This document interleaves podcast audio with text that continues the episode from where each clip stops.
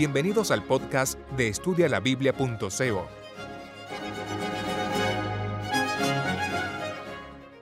Estudio de Daniel capítulo cuarto.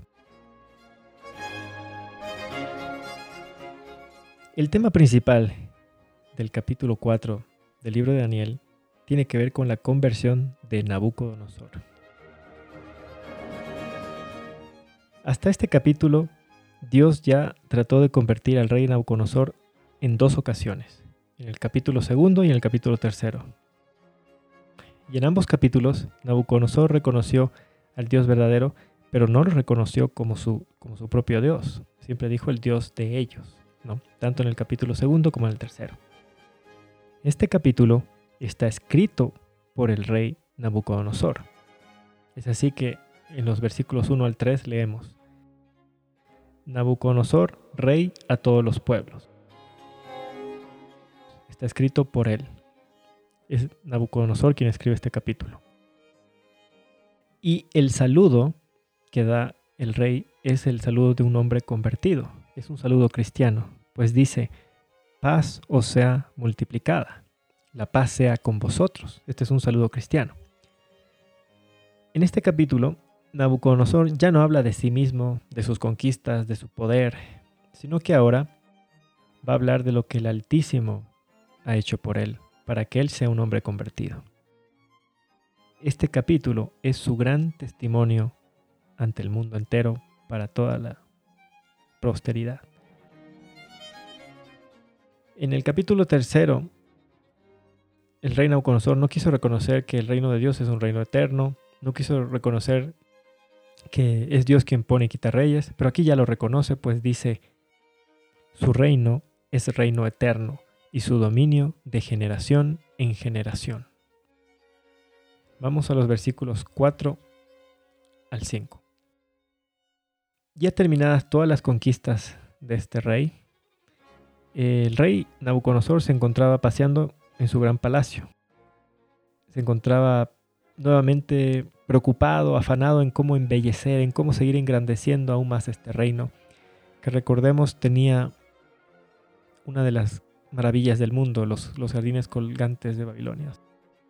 Él estaba afanado en eso, en ver cómo seguir embelleciendo este reino. Estando el rey en esta condición, Dios le da otro sueño, haciendo un último intento para atraer su mente de las cosas terrenales que van a ser destruidas las cosas terrenales que no van a durar para siempre, hacia las cosas espirituales y eternas. Vamos a leer en el libro Profetas y Reyes en la página 378, el párrafo 0. No es sorprendente que en su prosperidad un monarca tan ambicioso y orgulloso se sintiera tentado a desviarse de la senda de la humildad, la única que lleva a la verdadera grandeza. Durante los intervalos entre sus guerras de conquista, pensó mucho en el fortalecimiento y embellecimiento de su capital, hasta que al fin la ciudad de Babilonia vino a ser la gloria principal de su reino, la ciudad codiciosa del oro, que era alabada por toda la tierra. Su pasión como constructor y su señalado éxito al hacer de Babilonia una de las maravillas del mundo, halagaron su orgullo al punto de poner en grave peligro sus realizaciones como sabio gobernante, a quien Dios pudiera continuar usando como instrumento para la ejecución del propósito divino. En su misericordia, Dios le dio al rey otro sueño, para advertirle del riesgo que corría y del lazo que se le tendía para arruinarlo. Vamos a los versículos 6 al 7. Nabucodonosor como en el primer sueño del capítulo 2, vuelve a llamar a los magos, a los astrólogos, para que le enseñen la interpretación del sueño. El rey les contó el sueño que tuvo, pero los sabios no pudieron descifrar su interpretación. Recordemos que en el capítulo segundo, él se olvidó del sueño y él demandaba que le digan qué se soñó, que le recuerden qué se soñó y que le den la interpretación del sueño. Y los sabios de Babilonia dijeron, eh, dinos el sueño y te damos la interpretación, ¿no? Dijeron, no, pero esto, nos estás pidiendo algo imposible, que, te digamos que te soñaste, no, eso es imposible. Claro, si nos dices el sueño, ahora sí ya, eso sí podemos hacer, porque tenemos acá un libro que dice, si te sueñas con la luna significa esto, si te sueñas con una serpiente, con una araña significa esto. Bueno, ahora él se acuerda del sueño, les llama y le dice, bueno, este es el sueño, denme la interpretación, porque ustedes dicen que eso es lo que hacen, y no le pudieron dar la interpretación, a pesar de que el rey les relató el sueño. Nuevamente, los sabios de Babilonia están en una crisis, en una prueba de sabiduría, una prueba de conocimiento. Y nuevamente, como el capítulo segundo, Dios está preparando el terreno para la intervención de su verdadero siervo, del verdadero siervo de Dios, porque como dijimos en el capítulo segundo, o somos siervos de Dios o somos siervos de Satanás. No hay un punto neutro. En Profetas y Reyes, en la página 379, el párrafo 1, leemos, Muy perturbado por el sueño, que era evidentemente una predicción de cosas adversas, el rey lo relató a los magos, astrólogos, caldeos y adivinos. Pero aunque el sueño era muy explícito, ninguno de los sabios pudo interpretarlo. Una vez más, en esa nación idólatra debía testiguarse el hecho de que únicamente los que aman y temen a Dios pueden comprender los misterios del reino de los cielos. Tremendo, ¿no? Únicamente los que aman y temen a Dios pueden discernir las cosas espirituales. Únicamente los que aman y temen a Dios pueden comprender el plan de salvación. Tal y como está escrito en el, Salmo 111, versículo 10. El principio de la sabiduría es el temor de Jehová Buen entendimiento tienen todos los que practican sus mandamientos, su loor permanece para siempre. Vamos a los versículos 8 al 9. Hasta que entró delante de mí Daniel. Nabucodonosor sabía que el Espíritu Santo moraba en Daniel. Por esta razón, Daniel podía darle la interpretación del sueño. Es por eso que el rey le dice a Daniel, el Espíritu del Dios Santo mora en ti. Qué interesante, ¿no?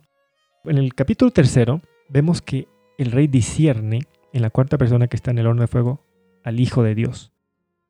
Aquí él hace una distinción y habla de el Espíritu del Dios Santo mora en ti. Está hablando del Espíritu Santo. Hay una distinción entre el Padre, el Hijo y el Espíritu Santo. Qué interesante que este rey pagano podía discernir la diferencia, ¿no es cierto? Es decir, no le dijo el Hijo de Dios que mora en ti, no le dijo, no le dijo el Dios Padre que mora en ti, le dijo el Espíritu del Dios Santo que mora en ti, el Espíritu Santo que mora en ti. Hay una diferencia. Está hablando de la tercera persona de la divinidad. Esto es un tema que vamos a tocar más a profundidad en otro estudio.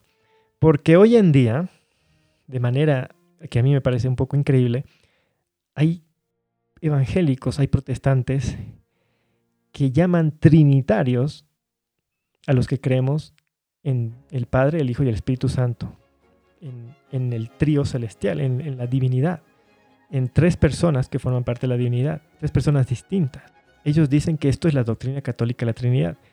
Solo basta agarrar un catecismo católico para leer la doctrina de la Trinidad y entender de que la doctrina de la Trinidad dice que el Espíritu Santo procede del Padre y que el Hijo de Dios, el, eh, Jesús, el Hijo de Dios, es engendrado del Padre. Es decir, son el mismo, son uno solo, un solo ser.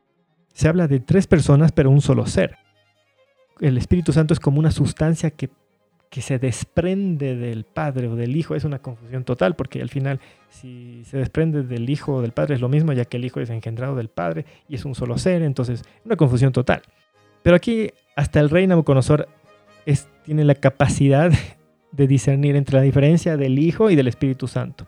Y él sabía que el Espíritu Santo moraba en Daniel. Y por eso lo manda a llamar. Otra cosa que nos debe llamar la, atención es que cómo se refiere, dice el Dios Santo. ¿Por qué llama a Dios Santo? Porque los dioses paganos no son santos. Vamos a leer en el Salmo 115, versículos 3 al 9. Nuestro Dios está en los cielos. Todo lo que quiso ha hecho. Los ídolos de ellos son plata y oro, obra de manos de hombres. Tienen boca, mas no oyen. Tienen narices, mas no huelen. Manos tienen, mas no palpan. Tienen pies, mas no andan. No hablan con su garganta. Semejante a ellos son los que los hacen, y cualquiera que confía en ellos. Oh Israel, confía en Jehová, Él es tu ayuda y tu escudo. Los dioses de los paganos son semejantes a los que los hacen y creen en ellos. No son santos. Tienen ojos, tienen boca, pies, manos, pero en realidad están sin vida. Tienen que ser trasladados, tienen que ser montados ahí entre varios hombres, tienen que cargar esa masa de, de cerámica, de no sé qué estará eso, de, yeso.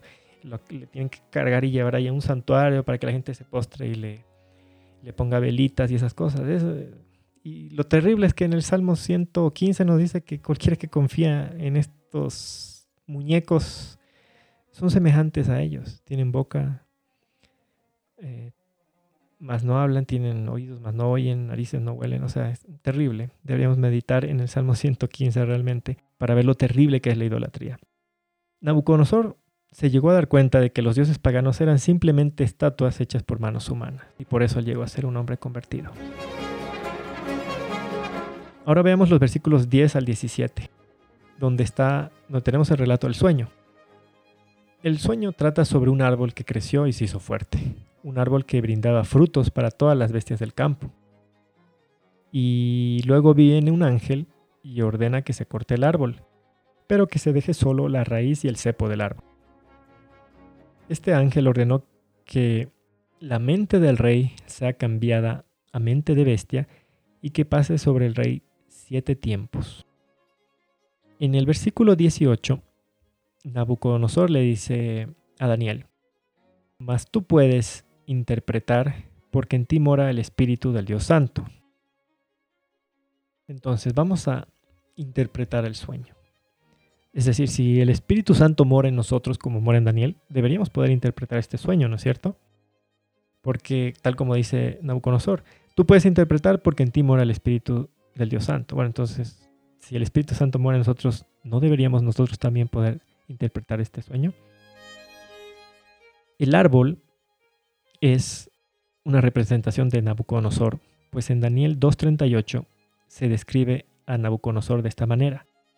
Todo lugar donde habitan los hijos del hombre, los animales del campo y las aves del cielo, Él los ha entregado en tus manos y te ha dado dominio sobre todos ellos. Esta descripción de Nabucodonosor que encontramos en el capítulo 2 concuerda con la descripción del árbol en Daniel 4:12, donde dice, en él había sustento para todos, debajo de él se ponían a la sombra los animales del campo, y en sus ramas habitaban las aves del cielo. ¿Mm? Comparemos Daniel 4:12 con Daniel 2:38. Es, es, el árbol es Nabucodonosor. ¿Qué más? Esta descripción, a su vez, concuerda con la profecía de Jeremías respecto a Nabucodonosor, pues en Jeremías 27:6 leemos, Ahora, yo he entregado todas estas tierras en manos de Nabucodonosor, rey de Babilonia, mi siervo. Le he dado aún los animales del campo para que le sirvan. Comparemos, comparemos Daniel 2.38 con Daniel 4.12 con Jeremías 27.6. Y es interesante, muy interesante que en Jeremías 27.6, esto es antes de, de que Nabucodonosor sea un hombre convertido, años antes. ¿Cómo le estaba llamando ya el Señor? Le estaba llamando Nabucodonosor, rey de, rey de Babilonia, mi siervo. Es decir, ya estaba profetizado que iba a ser un hombre convertido.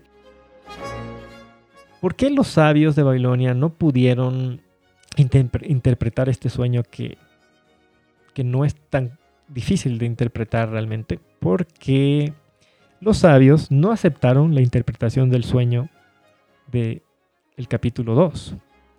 Por eso ellos no pudieron interpretar este sueño en el capítulo 4. Y porque no tenían al Espíritu Santo morando en ellos. Entonces, dos cosas breves que deberíamos recalcar aquí es de que hay una interpretación de la, Biblia que está, que de la Biblia, de una profecía que está muy clara, y nosotros rechazamos esa interpretación. Voy a dar un ejemplo que he estado dando en, en todo este estudio de Daniel. Si, por ejemplo, claramente en el capítulo segundo dice que la, roca que choca contra la piedra representa el reino de Dios, y nosotros no aceptamos eso y a la fuerza queremos decir, no, la, esa piedra representa a Cristo, representa la segunda venida, representa a los 144 mil, ya estamos rechazando la interpretación del sueño dada por Daniel. Entonces, ¿cómo, cómo vamos a querer interpretar otras profecías bíblicas en el Apocalipsis o en otro, en otro capítulo de Daniel? Imposible. si no aceptamos algo que está claramente ya explicado en la Biblia, o sea, va a ser sumar confusión sobre confusión sobre confusión. Y si no podemos tampoco interpretar una profecía bíblica es porque no tenemos al Espíritu Santo morando en nosotros. Ahora, si comparamos Daniel 3:28, ese santo vigilante es el santo vigilante es Dios. La cepa del árbol representa al rey Nabucodonosor sin razonamiento. De igual manera, el corazón de hombre a corazón de bestia es símbolo de Nabucodonosor privado de la, de la razón. Porque vamos a leer, por ejemplo, el Salmo 119, versículo 11, donde dice, en mi corazón he guardado tus palabras. Aquí podemos ver, como en muchas otras partes de la Biblia, que se relaciona al corazón con las facultades mentales. Y se nos dice que eh, el corazón de hombre, corazón de bestia de Nabucodonosor tiene que ver con facultades mentales. Está siendo, su razón está siendo llevada, transformada de hombre a bestia. También en Hebreos capítulo 8, versículo 10, donde leemos, escribiré mis leyes en sus mentes y sus corazones. Aquí también podemos ver que se usa el corazón en relación con las facultades mentales. Otro ejemplo, Marcos 7, 21, porque de dentro del corazón de los hombres salen los malos pensamientos. Nuevamente vemos el corazón eh, relacionado con las facultades mentales. Otros símbolos del sueño. Tenemos la atadura de hierro. ¿Dónde vimos este metal? Lo vimos en el capítulo segundo. Corresponde al hierro de Daniel 2.40, que es el cuarto reino. La atadura de bronce corresponde al bronce de Daniel 2.39. Ese es el tercer reino. Siete tiempos, de acuerdo a números 14.34, de acuerdo a Ezequiel 4.6, un tiempo equivale a un año. Entonces, siete tiempos son siete años. Entonces, Dios está dando a Nabucodonosor eh, una condición. Y la condición es que reconozcas que el Altísimo es Señor del reino de los hombres y que lo da a quien Él quiere. Esa es la condición. Y esa condición tiene un premio. Y el premio es, tu reino continuará firme después de que tú reconozcas que el señorío es de los cielos. Vamos a los versículos 19 al 27.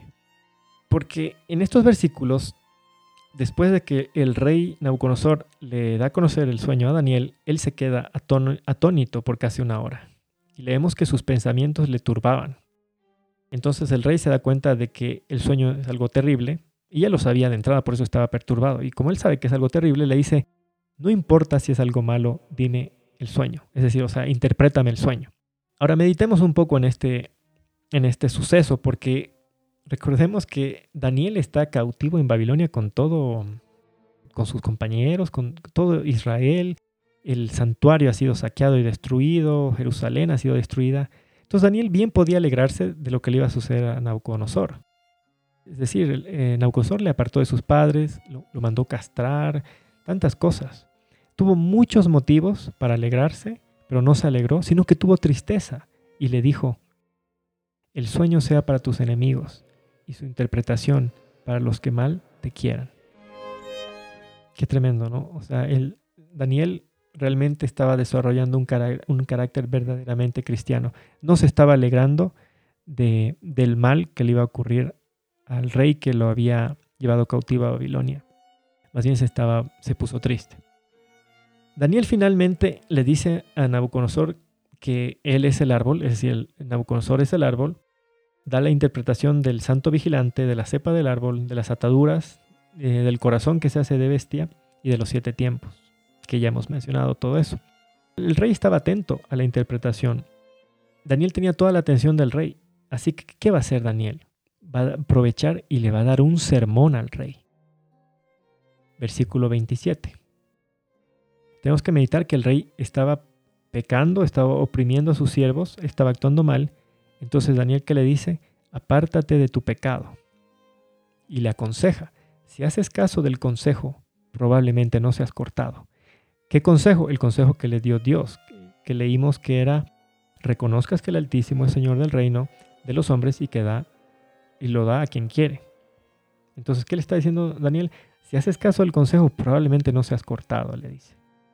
Dios también a nosotros nos da muchos consejos por medio de su palabra, a través de todos estos relatos que encontramos en la Biblia. Pero nosotros tampoco queremos escuchar esas advertencias de Dios. Vamos al versículo 28. Entonces, lo que vemos es que todo aquello que fue profetizado en el sueño le, vino a ocurrir a Nabucodonosor. ¿Por qué? Porque el rey no hizo caso del consejo de Dios. En los versículos 29 al 33, 12 eh, meses equivalen a un año. Y hemos dicho que un año equivale a un tiempo profético, de acuerdo a números 14, 34 y Ezequiel 4, 6. Entonces, después de un año del sueño de Nabucodonosor, este se encontraba paseando por el reino, glorificándose a sí mismo, eh, no queriendo reconocer que es Dios quien le había dado todo el sustento, todo el poder, toda la sabiduría, toda la razón, todo lo que el hombre posee, todo lo que tenemos, nos lo ha dado Dios. Cada aire que respiramos es porque Dios así lo permite. Eso es lo que los seres humanos no comprendemos.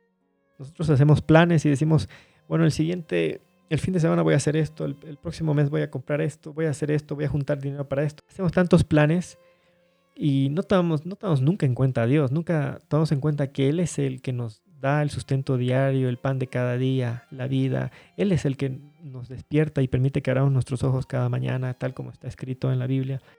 Eh, tantas cosas. Y aquí vemos al rey que él estaba paseándose feliz por, por su reino, diciendo, a mí todo esto yo lo hice con mi poder. Es decir, porque así está escrito, dice con la fuerza de mi poder. Es decir, para Nabucodonosor todo lo que él había conquistado, construido, logrado, todo ese majestuoso reino de Babilonia fue hecho con su propio poder. No reconocía a Dios que es él quien, el, el que le permitió y le dio las facultades para hacer eso. Ni apenas estaba Nabucodonosor terminando de pronunciar estas palabras de con la fuerza de mi poder, entonces escuchó la sentencia del Altísimo, ya que Nabucodonosor no quiso escuchar el consejo de Dios, ni quiso reconocer a Dios, ni que no, quiso reconocer que es Dios quien nos brinda todo en la vida. ¿Qué hizo Dios? Lo privó de sus facultades mentales, solamente de sus facultades mentales. Pudo haberlo privado de tantas cosas, pero solamente le privó de sus facultades mentales. ¿Y qué pasó? Nabucodonosor quedó reducido a la condición de bestia. Comía hierba como buey y sus uñas, su pelo crecieron, parecía una, bestia. Y lo único que hizo Dios fue quitarle las facultades mentales. Y él quedó reducido a una bestia. Vamos a leer en, en, el libro Profetas y Reyes en la página 381, el párrafo 4. En un momento le fue quitada la razón que Dios le había dado, el juicio que el rey consideraba perfecto, la sabiduría de la cual se enorgullecía, desaparecieron y se vio que el que antes era gobernante poderoso estaba loco los mensajes de advertencia habían sido despreciados y ahora, despojado del poder que su creador le había dado y ahuyentando de entre los hombres, Nabucodonosor comía hierba como los bueyes y su cuerpo se bañaba con el rocío del cielo, hasta que su pelo creció como águila y sus uñas como de aves. Leamos ahora en el libro Mensajes Selectos, tomo 1, en la página 349, el párrafo 3. El hombre puede tener un intelecto brillante, puede ser rico en la posesión de dones naturales, pero todos ellos le son dados por Dios, su hacedor. Dios puede quitar el don de la razón y en un momento el hombre quedará como Nabucodonosor, degradado al nivel de las bestias del campo. Dios hace esto porque el hombre procede como si su sabiduría y el poder los hubiera recibido independientemente de Dios. El hombre es únicamente mortal y mientras se sienta demasiado sabio para aceptar a Jesús, permanecerá siendo únicamente mortal. Un párrafo que es muy poderoso para, para, hacernos meditar acerca del concepto que tenemos acerca de nosotros mismos y, y la poca estima que tenemos acerca de Dios. Vamos al versículo 34. Al fin del tiempo, es decir, luego de esos siete años, Nabucodonosor alzó sus ojos al cielo, alabó a Dios, y el Señor, en un abrir y cerrar de ojos, le devolvió la razón. Entonces Nabucodonosor bendijo y alabó al Altísimo. El rey finalmente llegó a reconocer que el reino representado por la piedra era el reino de Dios, era el único reino eterno. tal como está escrito en Daniel 4.3, su reino es un reino eterno. Versículos 35 al 36. Luego de que Nabucodonosor reconoció a Dios, el Señor le dio el premio prometido, porque recordemos que hubo un consejo y había un premio si, si Nabucodonosor seguía el consejo. ¿Y cuál fue el premio? Dios le restituyó el gobierno y le dio mayor grandeza. Mayor grandeza le fue añadido a su reino. Vamos al versículo 37. Lo que debemos meditar aquí es que Dios puede humillar a, los hombres que andan con soberbia. Fue la soberbia y el orgullo lo que llevó a Nabucodonosor a ser una bestia. Eso es algo que tiene que hacernos meditar. Lo terrible que es ante los ojos de Dios la soberbia y el orgullo. Dios en un instante humilló a Nabucodonosor y lo redujo al nivel de bestia. Pero Nabucodonosor finalmente, después de varios intentos, llegó a ser un hombre convertido. Por eso él escribió de su puño y letra, Ahora yo alabo, engrandezco y glorifico al Rey del cielo. Para concluir, vamos a leer en el libro Profetas y Reyes, en la página 382, el párrafo 3. El que fuera una vez un orgulloso monarca había llegado a ser humilde hijo de Dios. El gobernante tiránico e intolerante era un rey sabio y compasivo. El que había desafiado al Dios del cielo y blasfemado contra él, reconocía ahora el poder del Altísimo y procuraba fervorosamente promover el temor de Jehová y la, felicidad de sus súbditos. Bajo la reprensión de aquel que es rey de reyes y señor de señores, Nabucodonosor había aprendido por fin la lección que necesitan aprender todos los gobernantes, a saber que la verdadera grandeza consiste en ser verdaderamente buenos estaba ahora cumplido el propósito de Dios, de que el mayor reino del mundo manifestase sus alabanzas. La proclamación pública en la cual Nabucodonosor reconoció la misericordia, la bondad y la autoridad de Dios fue el último acto de su vida que registra la historia sagrada. ¿Cuál fue ese reconocimiento? Daniel 4:37. Ahora yo, Nabucodonosor, alabo, exalto y glorifico al Rey de los cielos, porque todas sus obras son verdad y sus caminos son justicia. Amén. Que Dios los bendiga.